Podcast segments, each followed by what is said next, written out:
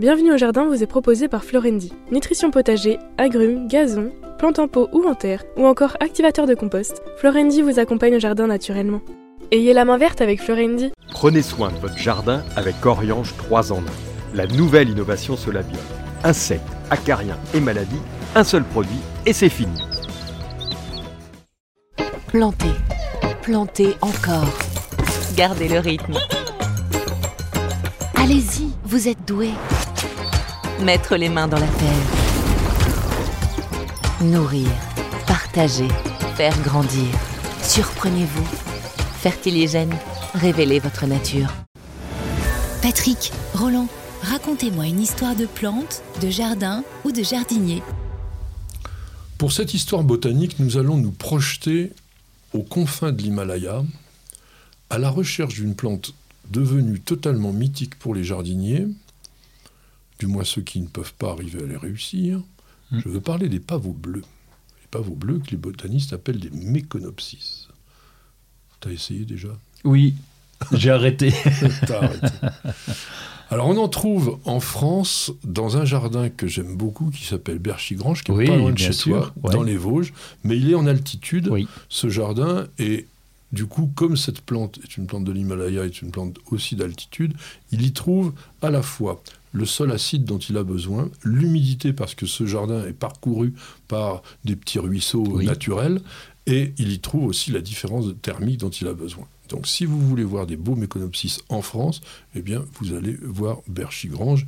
Il n'y a pas que ça, je vous dis tout de Ah oui. suite, à voir à Berchigrange, mais ça fait partie de ces plantes qui font fantasmer les jardiniers. Pourquoi? Bah, Parce que d'abord, il est très difficile à cultiver et qu'un pavot bleu, quand vous avez une fleur de pavot qui fait 12-15 cm de diamètre, d'un bleu vif avec ses étamines jaune d'or au milieu, Oui, on craque. C'est clair. ah oui, et en plus, vous n'êtes pas sur un petit pavot rikiki Oui. de 50 cm. Là, on est sur des plantes qui parfois dépassent 1 mètre, 1 mètre 20 de hauteur. Donc, quand vous avez un petit buisson dans le jardin, ça se voit de loin. Pour vous dire, les plus beaux, j'allais dire champs, mais presque, de méconopsis que j'ai pu voir, c'était en Irlande.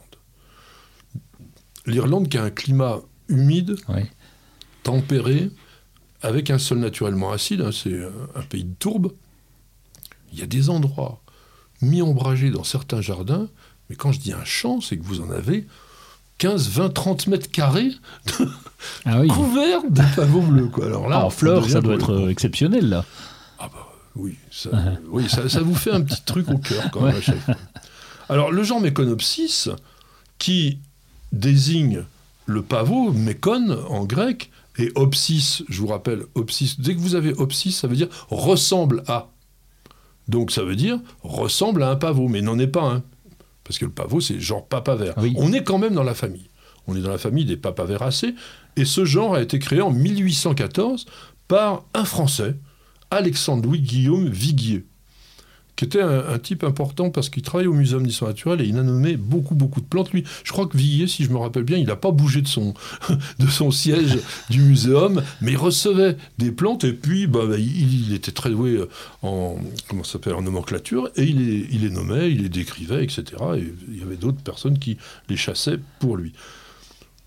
Papaveracées, donc qui sont bisannuels ou vivaces, avec un défaut majeur, si je puis dire, sur Meconopsis betonicifolia, qui est le vrai pavot bleu, c'est qu'il est tout simplement monocarpique. Ah, oui, alors en plus, il fleurit qu'une fois, quoi. Voilà. Le problème du pavot bleu, c'est qu'il va vous faire une magnifique floraison et ensuite il meurt.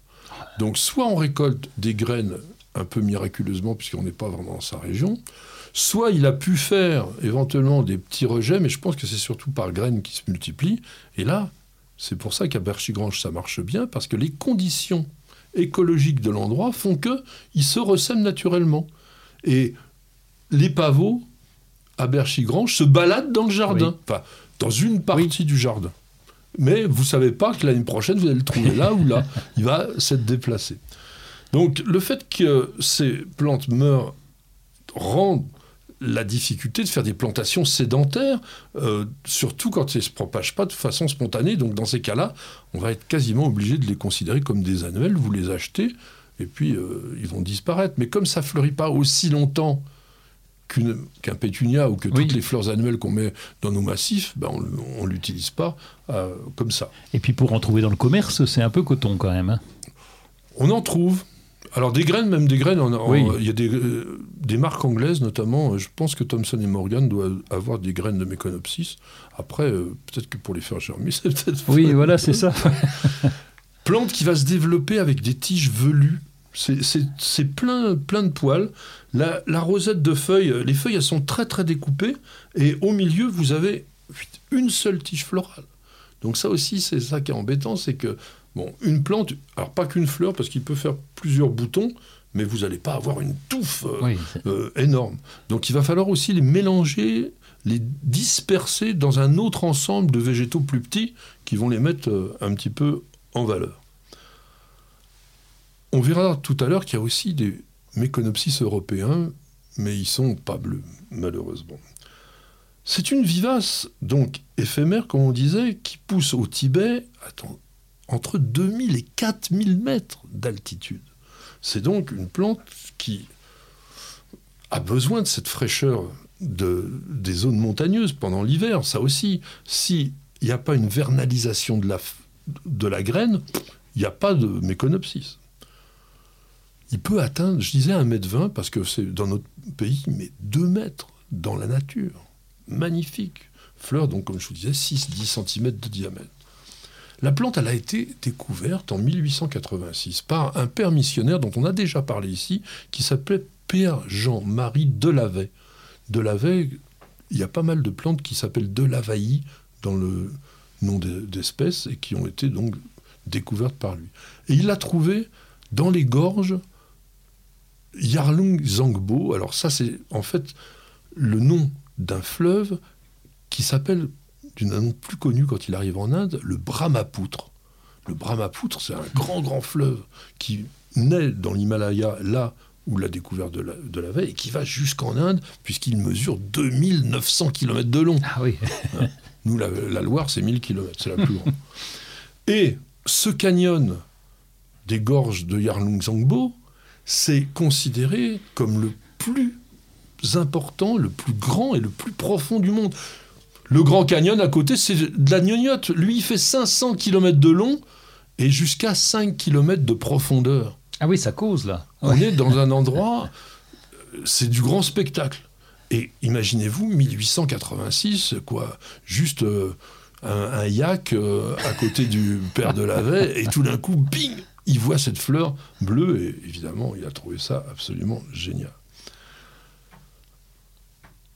Le pavot bleu, donc, qui pousse dans ce biotope assez particulier, peut vraiment réussir dans nos régions, je disais, montagneuses. Pourquoi? Parce que de la veille, il a écrit la chose suivante. Des semaines de marche vers le plateau du Tibet, cerné de pic à 6500 mètres, des jours entiers dans le brouillard épais, à perdre son chemin au ras du précipice, puis le soleil cuisant brûlant les yeux, au bout des nuits de gel, et la surprise tout là-haut, parmi les derniers arbres, des pavots d'un bleu lumineux dont les tiges se dressaient comme des hallebardes.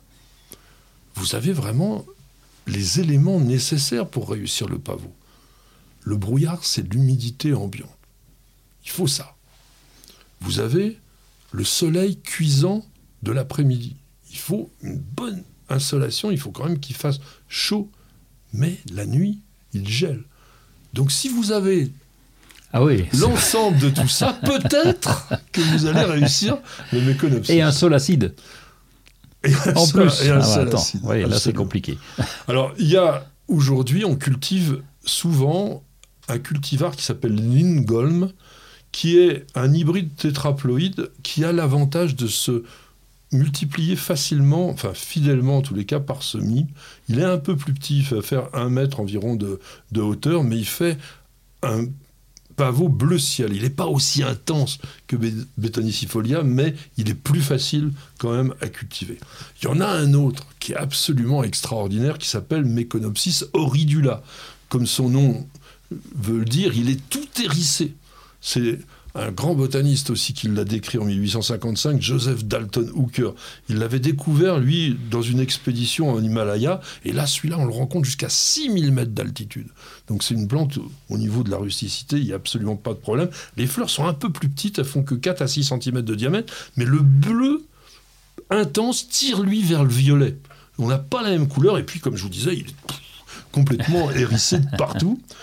Et il y a le mythe du mythe, c'est Meconopsis grandis, qui est originaire du Népal. Et là, on a des fleurs de 12 à 15 cm de diamètre. Encore plus difficile à cultiver. Oui, c'est ce que j'allais te demander, donc c'est même pas pour nous, quoi. On non, oublie. Non, dans un jardin, on n'y arrive pas. Euh, En plus, il vit très très peu de temps dans ces, cas, dans ces cas-là. Et puis, il n'y a pas que des bleus. Il y en a un rouge. Un rouge qui s'appelle Meconopsis punicea, qui est également monocarpique, mais lui, il ressemble pas à un pavot. Parce que sa fleur, elle est toute pendante et elle, elle ressemble à une cloche plutôt un petit peu, ou un mouchoir, un mouchoir qui serait un peu en train de tomber comme ça.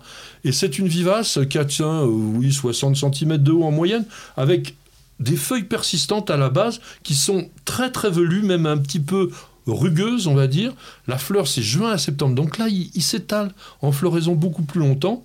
Et il vit euh, aussi euh, dans la même région, entre 2800 et 4000 mètres d'altitude. Et je vous promettais donc de vous parler d'un dernier méconopsis européen, celui-là, c'est le pavot du pays de Galles. Méconopsis cambrica. Qui Ah, va plus facile de culture. bien sûr. Mais il est jaune. Ah oui, mais tant Bah, pis, on peut pas tout avoir. hein. Bah oui, mais à ce moment-là, on pourrait avoir des choses plus simples. Par exemple, les pavots d'Islande, qui sont jaunes, blancs, roses, oranges, etc. Fleurs de juin à août, tige très grêle, mais comme cambrica, et qui est vraiment une plante facile à cultiver parce que c'est une vraie vivace, avec une grosse racine pivotante, une petite touffe de feuilles, bon, assez profondément dé- découpées, et puis vous avez, euh, bon, dès, dès la floraison, ce qui est intéressant sur celui-là, c'est qu'il fleurit longtemps. Il y en a dans certaines régions, dès le mois d'avril, on va commencer à en avoir, et en octobre, euh, il y en aura encore. Donc ça, c'est quand même intéressant. Donc un jaune d'or à jaune citron, petite fleur hein, quand même, elles font 3-4 cm de diamètre, mais vraiment, je trouve ça sympa. Puis vous pouvez vous dire aux gens, tiens, c'est quoi cette plante? Tout le monde dira un pavot, vous dire non, c'est un Meconopsis cambrica, et ça, ça le fera quand même. Vous avez écouté Bienvenue au jardin avec Florendi. Nutrition potager, agrumes, gazon, plantes en pot ou en terre, ou encore activateur de compost, Florendi vous accompagne au jardin naturellement. Ayez la main verte avec Florendi.